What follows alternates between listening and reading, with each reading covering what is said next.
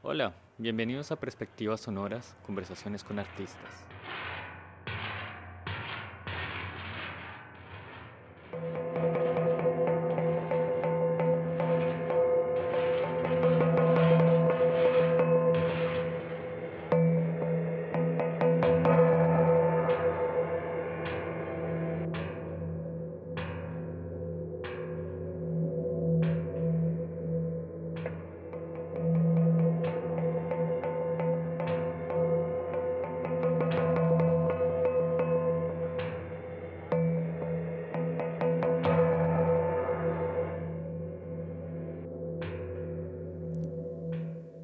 Este podcast hace parte de la programación anual de ARTCA, plataforma de música electrónica y creatividad digital, que se mueve gracias a la labor de todo el equipo de trabajo de la Fundación Cultural ARCA. El día de hoy invitamos a la compositora colombiana Natalia Valencia Zuluaga, quien cuenta en su trayectoria con composiciones para ensambles pequeños, ensambles de gran formato, obras orquestales, composiciones de música mixta, acusmática y para sistemas multifocales. Además de una experiencia como docente, ha realizado trabajos para video, danza, teatro, teatro infantil y de índole pedagógica formal y no formal. Sus composiciones atraviesan varios subgéneros o categorías musicales y dan cuenta de cómo es posible enfrentar las barreras interdisciplinares, pensando en proponer una nueva experiencia de escucha a un público atento y consciente.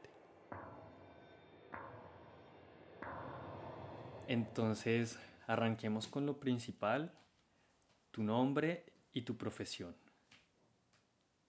Eh, bueno, eh, mi nombre es eh, Natalia Valencia Zuluaga y soy compositora. ¿Qué significa ser compositora? Es decir, quiero que dividamos esta pregunta en dos. Número uno, de pronto una versión técnica, como que es ser compositora. Y número dos, ¿Qué significa para ti o qué haces tú siendo compositora? Em, vamos por la primera parte. Eh, bueno, ser compositora creo que es, en términos generales, es, por un lado, eh, dedicar, dedicar el tiempo a componer, componer música, y en términos más generales aún, pues creo que es, es un término que, que está enmarcado, creo que dentro de, dentro de la tradición europea occidental de escribir música.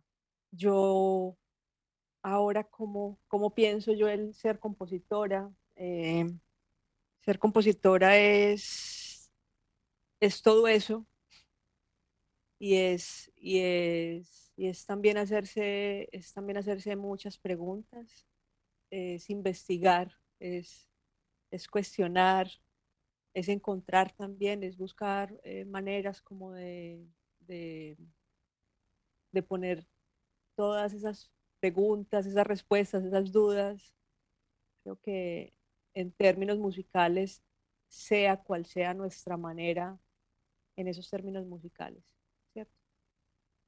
Yendo mucho más allá, pues como de, sí, o sea, independientemente de la manera que, que uno escoja para, para, para esa expresión en términos musicales. Pues lo menciono por, por ese montón de divisiones y de, y de términos que hay alrededor que, yo también me pierdo un poquito pues como en, tanta terminología, pero creo que eso sería ser compositor.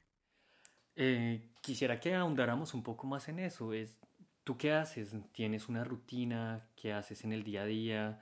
Cómo divides el tiempo o cómo, cómo funciona para ti componer. ¿Es algo que haces todos los días? ¿Hay como una rutina? ¿O es, te dedicas un tiempo cuando llega, como no sé, alguna idea y dices me voy a dedicar a trabajar? ¿Cómo, cómo sería esa forma tuya de trabajar de pronto?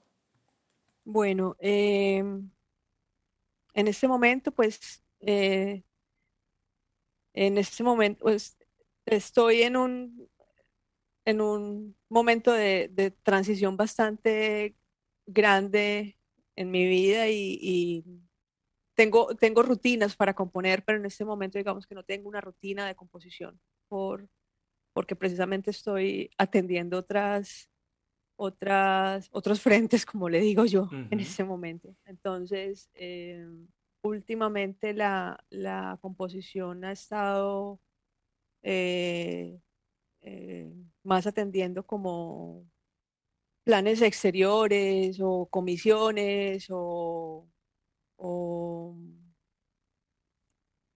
proyectos, o sea, proyectos en los, en los que estoy, digamos, involucrada. Eh, no son, no son, digamos, como eh, planes personales o propios, pues, con relación a la composición, ¿cierto? Pensar mucho, pensar más de lo que pienso normalmente, que es gran parte de mi tiempo, es, es lo que estoy haciendo, es pensar y pensar y pensar, pero luego, digamos, como la parte bueno, hay otra parte que es, que es eh, tratar de, encontrar como, de encontrar, de encontrar cuál es el motivo que me va a hacer hacer la obra o la música o la, o la pieza o lo que sea. Es, ese es, digamos que esa es la parte, el, el, cuál va a ser la, la, semilla o cuál va a ser el detonante de la obra, eh, que, es, que generalmente es algo como el impulsor pues de la, de la obra en sí, que, que, puede ser un, que puede ser mi forma de traducir. Eh, ese proceso es difícil de responder, pero es como, como a veces se puede traducir una, eh, una imagen, em, una imagen visual o una imagen emocional en términos eh, sonoros o musicales, ¿cierto? ¿Cómo, cómo se logra cómo se hace la alquimia de, una cosa por la otra, ¿cierto? Que creo que esa es, es una parte, eh, para mí es, difícil, pues, como encontrar dónde, dónde está ese, cómo, cómo hago esa, ese cambio, pues, o cómo hago esa, cómo transformo esa, esa, una, cosa en la otra. Como un pues, impulso que nace de ti, cómo transformas ese impulso que tienes en lo que termina siendo sí la obra final, que es una composición musical. Exacto, sí, exacto. Y em, eso es lo que más, creo que eso es lo que más em, neuronas me consume, porque, porque ya lo otro es, digámoslo así, pura carpintería, ¿cierto? Puro, puro sentarse y experimentar esto con esto, o cómo conectar ideas o cómo desarrollarlas, o, pero necesito siempre esa, esa idea inicial, ¿cierto? Esa idea que es como la, la gestora y la gestante de la cosa, ¿cierto? Sí, esa es como la, esa es la que más me, me es, en, lo que más invierto tiempo, pues, tiempo y energía. Podríamos decir como en, en la parte conceptual y después de eso todo el resto de preguntas que como tú lo dices, esa parte técnica, responden siempre a esa pregunta inicial. Exacto. ¿Cómo, cómo construyo yo a partir de ya de esa idea, cierto? Si quieres, si quieres hablemos como más concretamente, si quieres elegir alguna obra y para que nos cuentes cómo fue ese proceso de creación y, y vamos viendo, ¿no? Como desde cuál fue la idea hasta cómo trabajaste el sonido, qué querías lograr y cómo sientes que eso lo interpretaste o que está plasmado en ese, en ese producto final de, de la composición musical. En el, a ver, en el 2018 hice, hice, hice algo que nunca había hecho, por ejemplo, que era hacer varias obras que, que tuvieran el mismo título. Eso nunca lo había hecho en mi vida y entre más hablo de esto, eh, más cuenta me doy que llevo mucho tiempo creo que tal vez como pensando en lo mismo, pero, pero, pero como una, eh, como una sensación o como un, un sentimiento determinado se va transformando en, en todo esto que después suena, ¿cierto? Y yo estuve, a mí me invitaron del Parque Explora de Medellín a hacer una obra para la inauguración, una obra que iba a estar en una sala que se llama eh, la sala música. Y esta obra era una obra que básicamente era una obra que iba a ser para audífonos, ¿cierto? Y era una obra que era era de alguna manera, según lo que entendí en esas primeras reuniones de, que tuve con, con quienes me invitaron, iba a ser, iba a ser algo particular dentro, de la, dentro, del, dentro del conjunto de, de, ni siquiera de obras, de eventos que sucedían en la sala, porque, porque las otras, digamos que las otras actividades o eventos que hay dentro de la sala tienen como otro carácter y tienen otra, por ejemplo, hay, hay, hay instrumentos para tocar, hay, hay actividades en las que tú puedes crear tu, tú puedes dirigir una orquesta, por ejemplo, y que según tu movimiento, la orquesta sigue el, el, la velocidad con la que la estés dirigiendo. Como algo didáctico, Porque hay sensores. Interactivo. Sí, hay algo interactivo, ¿cierto? Esta obra era una obra básicamente para escucharla, que por un lado, eh, digamos que para mí era como, a mí me estaban llamando para hacer algo que hago y no otra cosa, ¿cierto? Pero eso también, eso también es un, eso también, eh, también da un poquito de vértigo porque, porque, porque había que resolver lo siguiente. Es, primero que todo, no es, eh, no es, una, no es una sala de, de conciertos.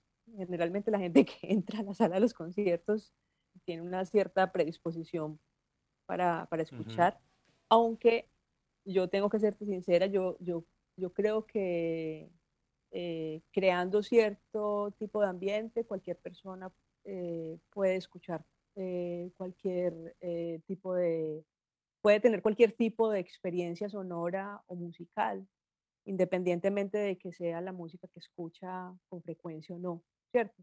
De acuerdo. Pero digamos que de alguna manera las personas que me invitaron, eh, una de las, una de las, eh, de las preocupaciones que naturalmente tenían era que como una, era una sala por donde se tenía que recorrer, o sea, hay muchas actividades y sabes que a veces el tiempo de concentración es es muy poquito de la gente y sobre todo el, la escucha es algo tan abstracto. A nosotros nos consume más, más, más rápido. lo visual. Lo visual rápidamente nos atrapa, pero lo sonoro es, es un poco más complejo y ellos, ellos, esas personas lo sabían, ¿cierto? Entonces se habló mucho de cuánto debía durar la, la obra, cómo abordarla, cómo, bueno. Y esta obra, por ejemplo, esta obra surgió a partir de, unos parrafitos de un, mini texto, de una hojita eh, que escribí alguna vez y, y, esta, y, esta, y estas palabras están, estaban tituladas así, sobre el amor.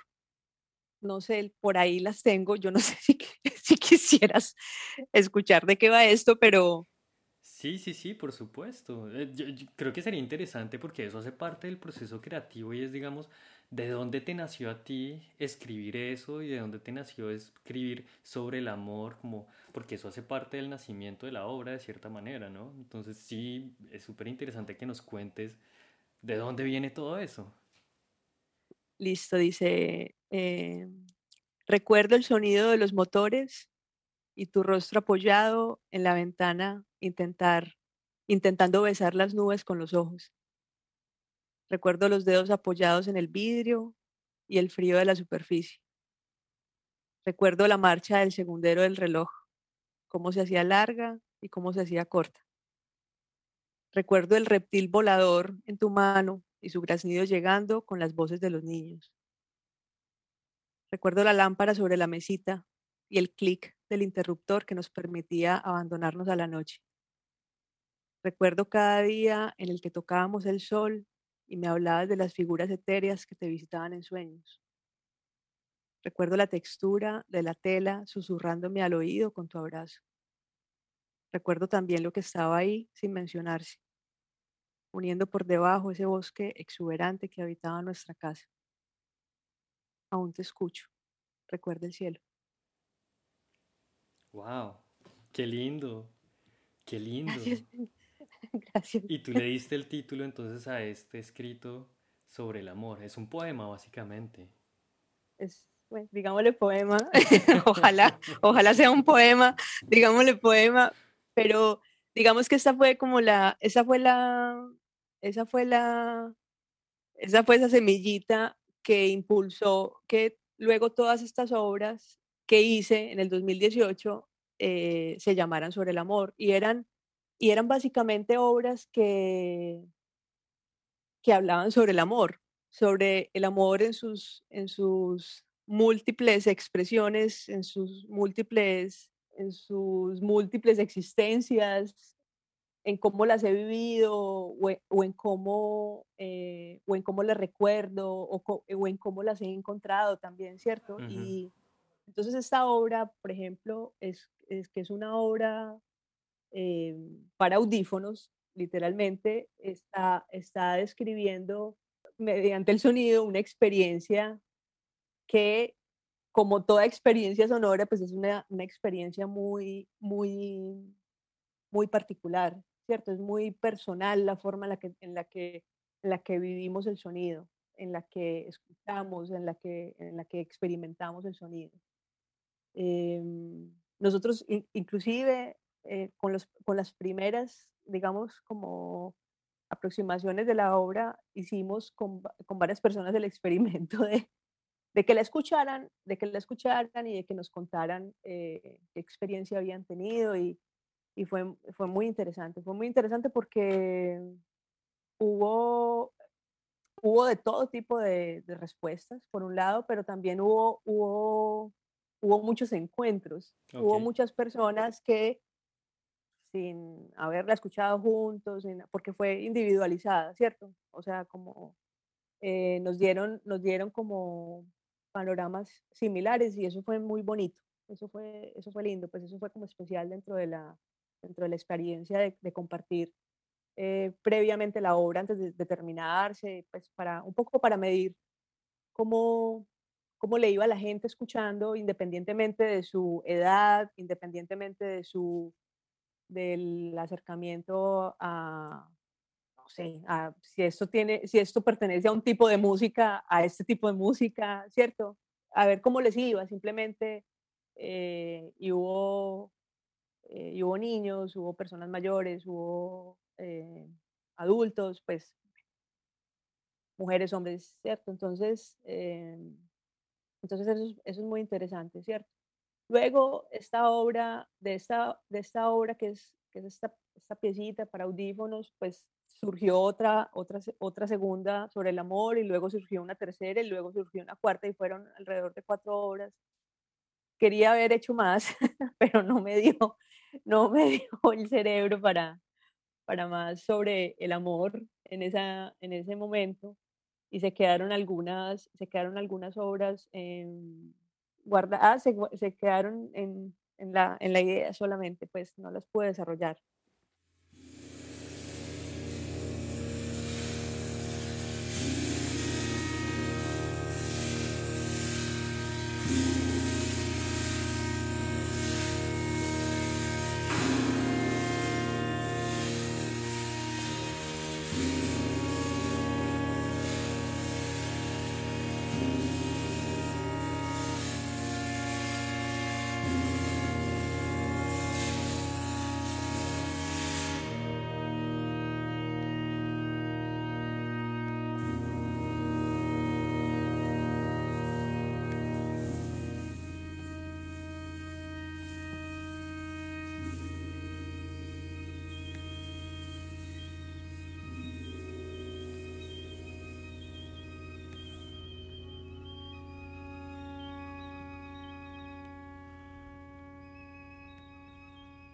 ¿Crees que son obras a las cuales vas a volver en algún momento o tú dices ya eso quedó en el pasado y de, pronto como que eh, piensas en, otras cosas a futuro? Lo, he pensado, lo he pensado, eh, lo he pensado, pues no, realmente no, no, no les eché tierra, pero, pero no podría decirte qué va a pasar con ellas, con esas ideas, qué va a pasar. Están ahí, no, vamos a ver qué sucede, no sé, no, no, pero tierra no, básicamente tierra no les echaba. Volviendo entonces, entonces la idea de, de, de, estas obras sobre el amor nace de ese escrito que hiciste, que vendrá de experiencias y emociones tuyas, lo traduces en sonido y digamos que tú de antemano ya sabías cómo iba a ser el comportamiento de la obra. ¿Cómo, cómo enfrentas tú técnicamente eh, las, las especificaciones para llegar a la decisión de decir tiene que ser con audífonos? Porque me parece que eso también hace parte de ese proceso de creación en el que tú dices, no, esta obra por el contexto en el que está, tiene que ser de esta manera. ¿Qué, ¿Qué, pasa en ese momento? ¿Qué pasa en el momento en el que tú te das cuenta de qué obra tienes tú, de cómo quieres que sea tu interacción con la obra y sabes en dónde va a estar y en el, como en el contexto en el que va a estar? ¿Cómo llegas tú a ese tipo de decisiones? Yo tuve una, yo hice una obra eh, llamada Otra Luz. Esta obra es una obra que la hice inicialmente como para eh, un sistema multifocal de, de, ocho parlantes y un subwoofer. Era la primera vez que tenía, que, que hacía una obra para, para, como con sonido envolvente, ¿cierto? El lugar donde esta obra la iban a, este lugar donde le iban a presentar es en una en una pequeña sala que tiene el Museo de Arte Moderno de Medellín, eh, que se llama Lab 3, como Laboratorio 3, que es una sala preciosa eh, que se trató eh, acústicamente para em, aislarla un poquito, es una sala negra por dentro, entonces está toda como construida y hecha para, para poder escuchar y eso me parece precioso que exista en un museo. Yo creo que es una, una, idea hermosa que... Un espacio dedicado a la escucha. A la escucha, eso me parece lindísimo y por eso también me parece tan lindo que, que el Parque Explora, por ejemplo, haya dedicado una de sus salas a la música y a, a tener actividades a, través de la, a, partir de la música, ¿cierto? O, o del escuchar. En esta salita, generalmente, hasta el momento, eh, cuando se ponían obras o cuando, o cuando había como experiencias que tuvieran que ver con la escucha, había un sistema muy, había un sistema que era que ponían unos, unos puff en la, en la sala para que la gente se, ¿cierto? Y yo, que me mantengo pensando en todo un poco, y pues viendo cómo es de, cómo cada vez nuestros sistemas están siendo menos incluyentes en todo sentido, yo pensé, ¿qué hacemos si aquí nos llega una persona de la tercera edad? ¿Qué le decimos? Que se tire en un, en un, en un puff como si nada, ¿cierto? O, o qué hace, o porque también había situaciones donde la gente se sentaba en el piso. Pues yo estoy sentada en el piso un rato, pero, o sea, te puedo decir que no me aguanto Sí, más de 10, 20 minutos uno dice. Más de 10 o 20 minutos, claro, y, salgo de ahí eh, cojeando un poco, eh, ¿cierto? Entonces, y yo creo que si uno, para uno poder tener como disposición total, lo, lo, lo mejor que puede hacer es, es adecuar el lugar para que, para que físicamente uno esté cómodo. Eso es, eso es como lo primero. y, y, y, la, y esa comodidad tiene que ser en términos generales, no, no, no solamente como para que esté cómoda cualquier persona, ¿cierto? Entonces, en esa ocasión, como la obra, la obra tenía que ver con una experiencia mía eh, con la oscuridad, en la sala iba a estar oscuras, en el museo fueron súper queridos y súper alcahuetas porque me dejaron tapar todos los bombillos de todos los parlantes, las lucecitas que no sé, o sea, todo lo cubrimos eh, también le avisamos al público que esto era lo que iba a pasar, pues porque hay que avisar, uno no sabe si a alguien le puede dar un poco de claustrofobia o, ¿cierto? Eh, y cosas se han visto, de hecho, cuando, cuando hicimos esta, este aviso, una de las personas se salió, ¿cierto? Pero bueno, teniendo esa experiencia previa y hablando otra vez del tema de los audífonos, eh, es muy importante, es muy importante que, la, que el cuerpo o que físicamente uno, uno, uno pueda estar cómodo si va a escuchar, ¿cierto? Y cómodo eh, es, es, si estás sentado, cómo vas a estar sentado, y si estás parado, dónde vas a estar parado, y qué iluminación tiene el lugar, y cuántas, eh, cuántos distractores puedes tener o no alrededor, o sea, son, son varios factores.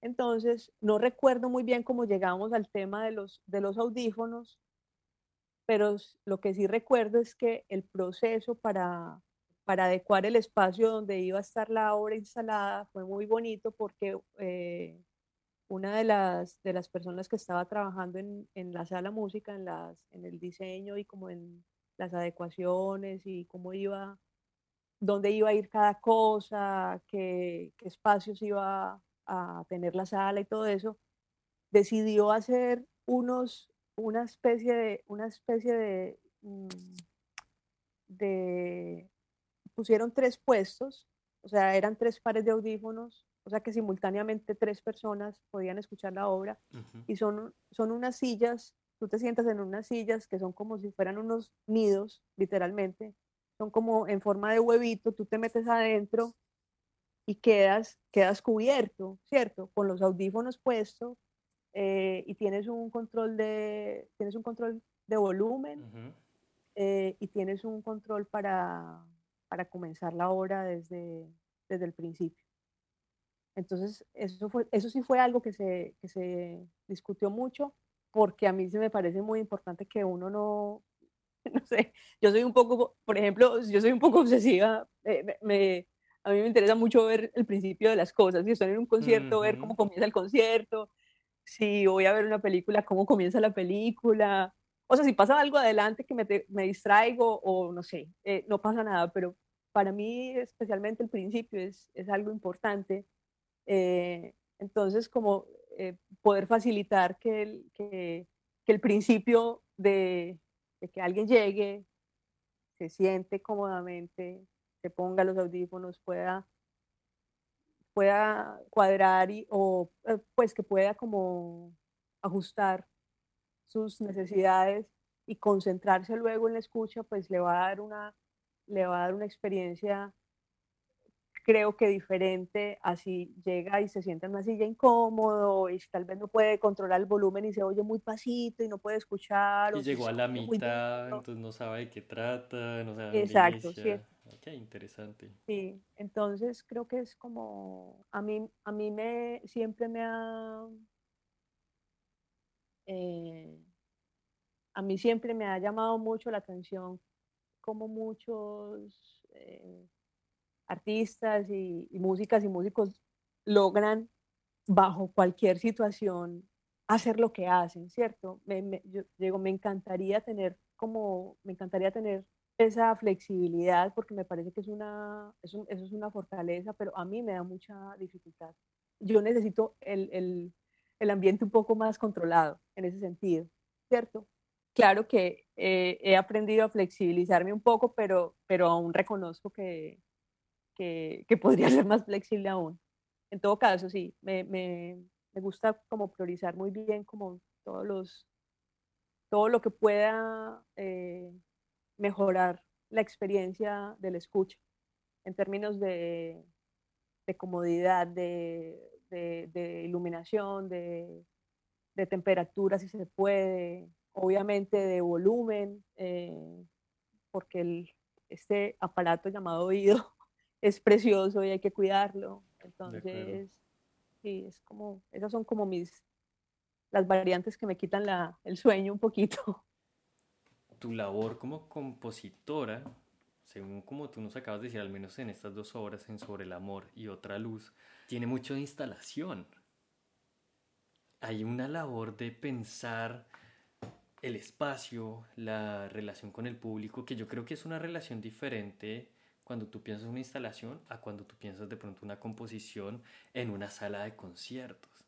Entonces, eh, quisiera que nos respondieras como tú piensas que, por ejemplo, esa, esa labor que tú haces de instalación y pensar el espacio y toda esa experiencia, ¿eso hace parte de hacer arte?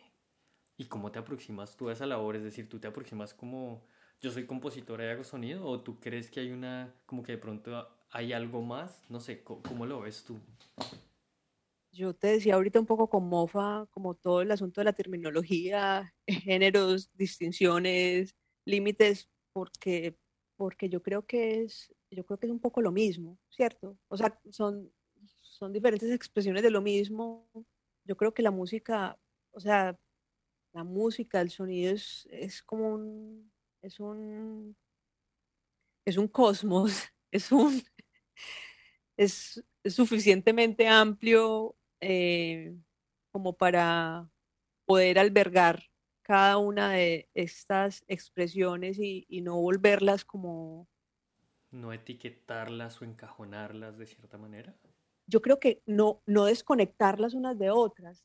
Me refiero a, que todas están conectadas. Eh, creo que eso es a lo que me refiero, que están conectadas y que a veces tanta etiqueta y tanto título, lo que terminan es como esto aquí, esto allí, y, y yo no sé, yo últimamente tengo muchas dudas al respecto de todas estas etiquetas y todas estas, todos estos cajoncitos que, que nos que han repetido tanto que existen y que nos enseñan y que dónde debe ir cada cosa y qué es qué y qué somos nosotros también, ¿cierto? Entonces creo que eso y eso y eso tiende a desconectarnos y a, a desconectar las cosas que naturalmente están, están unidas, ¿cierto? yo, pues ahora me estás mencionando lo de, de, que tal vez podría ser, tiene mucha instalación lo que yo hago. Yo eso nunca en mi vida lo había pensado. Creo que Qué chévere. sí.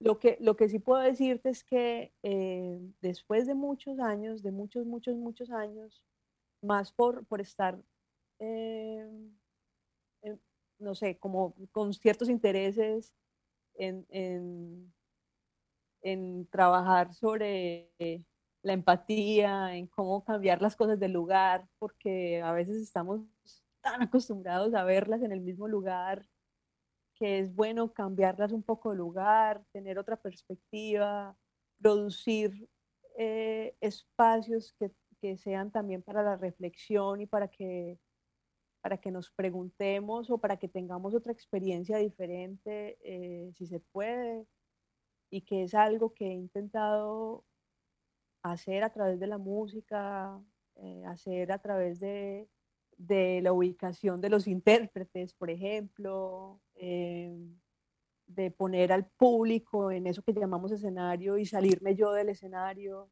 a ver qué pasa también, ¿cierto? Cambiar un poco esas paradigmas para, para poder eh, tener otra, otro punto de vista.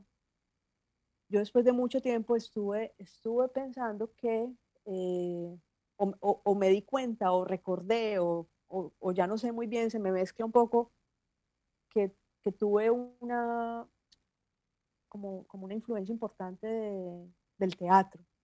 Recuerdo, recuerdo tengo un recuerdo muy, muy vago de, estar viendo una obra de teatro, de un grupo de teatro que, en, su momento, en su momento, ese grupo de teatro, los actores visitaron mi casa. Mis padres no eran artistas, o sea, mi, no, perdón, un momento, no ejercían profesión de artista, ¿cierto? Creo que algo en el alma lo tendrían. Mi, mi madre pinta, mi madre pinta, pero ella, ella estudió historia, pero en la casa siempre hubo mucha, mucha conexión con el arte, ¿cierto? Allí, yo creo que ahí estaba el, el, el foco central de, de, mi incentivo, porque había grupos de teatro, había grupos de músicos, ¿cierto? Y recuerdo muy vagamente esa, esa obra de teatro, yo estaba muy pequeña, yo no entendía muy bien, había como dos niveles de escenografía y había unas unos actores que caminaban por encima y otros que estaban abajo, que yo no alcanzaba a entender que eran, era, era como estar viendo dos escenas simultáneas, eh, dos escenas diferentes, pero que ocurrían simultáneamente. Eso, pero recuerdo que me lo explicaron, o sea, me recuerdo la explicación.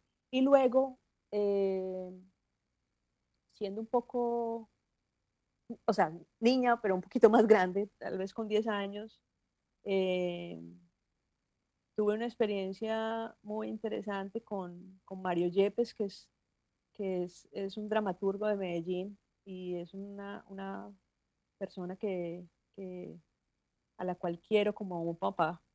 Mario eh, nos llevaba a sus hijas y a mí a los ensayos de uno de los montajes de, que él estaba haciendo.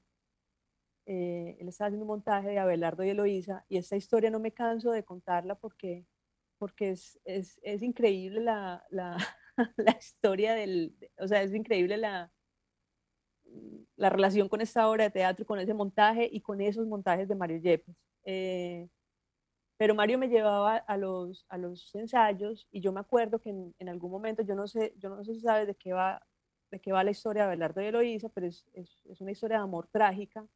Y en, en, la parte final de la obra, Eloísa hace un monólogo en la cual, en la cual ella se está quejando ante Dios de, de, todo lo que, de todo lo que ha pasado, ¿cierto? Así, así termina la obra. Y yo recuerdo que yo me aprendí el monólogo final de Loisa y tras bambalinas, yo por allá también levantaba el puño y... Muy emocional. Sí, sí, sí, sí, total, total. Y eh, te digo que esta historia con, la, con esta relación con esta obra fue muy especial porque unos años después yo lograba, yo logré ver la obra por primera vez, o sea, unos cuatro años después de esto, logré ver la obra por primera vez desde, desde el público. Yo nunca vi la obra yo nunca vi la obra desde el de público. frente, pues. ¿cierto? Y muchos años después, en el tercer montaje de la obra, logré participar eh, porque Mario me invitó a hacer la música de, de, dos de las escenas de la obra y participar del grupo de músicos que aparecían en, en la obra. Y yo terminé por allá y por allá alguna vez también como que necesitaban un actor que hiciera una, una, un, un, una actuación de más o menos cuatro segundos.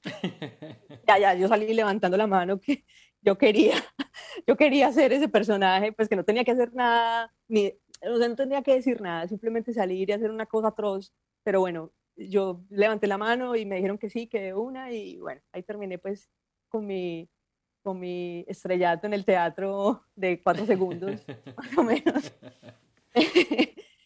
eh, pero alguna vez, alguna vez como que se me, se me prendió el bombillo y encontré, eh, me di cuenta de la, de, la, de la importancia que había tenido para mí el teatro, la influencia, pues yo, yo en, en, como adolescente fui a muchas horas de teatro eh, y joven también fui a muchas horas de teatro y en otra luz fue que pude relacionar todo eso y dije, ah, no en otra luz como tal, en otra luz en el, en el, en el concierto al que Mario y Luisa fueron. Mario y Luisa, Luisa y Mario son, es un matrimonio y ellos fueron y a mí se me prendió el bombillo en ese momento.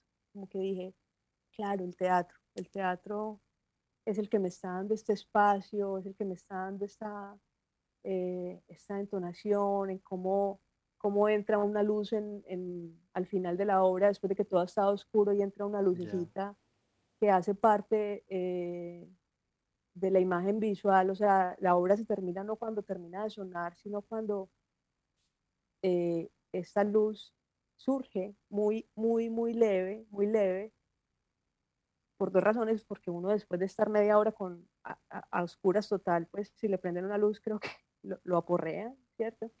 Eh, pero otra es porque realmente la obra termina ahí. La obra termina es cuando esta, esta lucecita se prende muy levemente y ya no está sonando nada.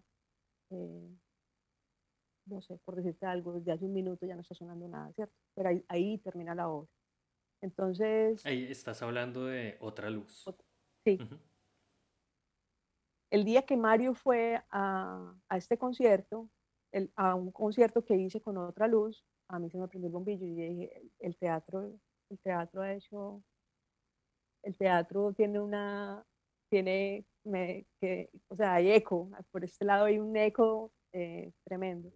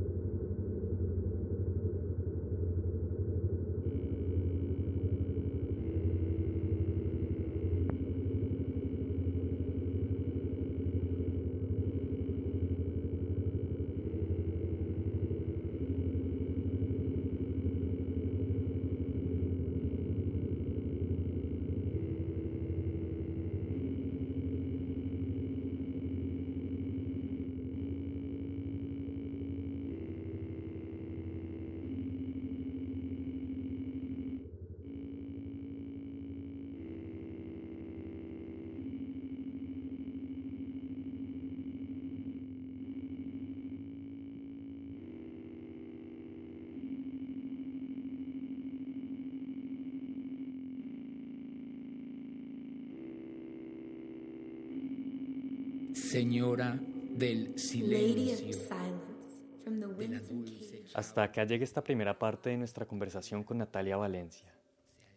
Las composiciones que escuchamos a lo largo de esta primera parte de la entrevista son fragmentos de las siguientes obras de la compositora. Móvil 1, Sobre el amor, ensamble de cámara, y lo que acabamos de escuchar, Otra luz. Los invitamos a conocer más sobre el trabajo de esta maravillosa compositora colombiana en su sitio web nataliavalencia.com. De parte del equipo de trabajo de la Fundación Cultural Arca y yo, Carlos Beltrán Gómez, co-curador sonoro de Arca, plataforma de música electrónica y creatividad digital, les damos las gracias por acompañarnos y los invitamos a estar pendientes de la segunda parte de esta entrevista con Natalia, en donde continuamos hablando de su labor como compositora, de su aproximación a la música y al sonido y de la importancia de una escucha consciente.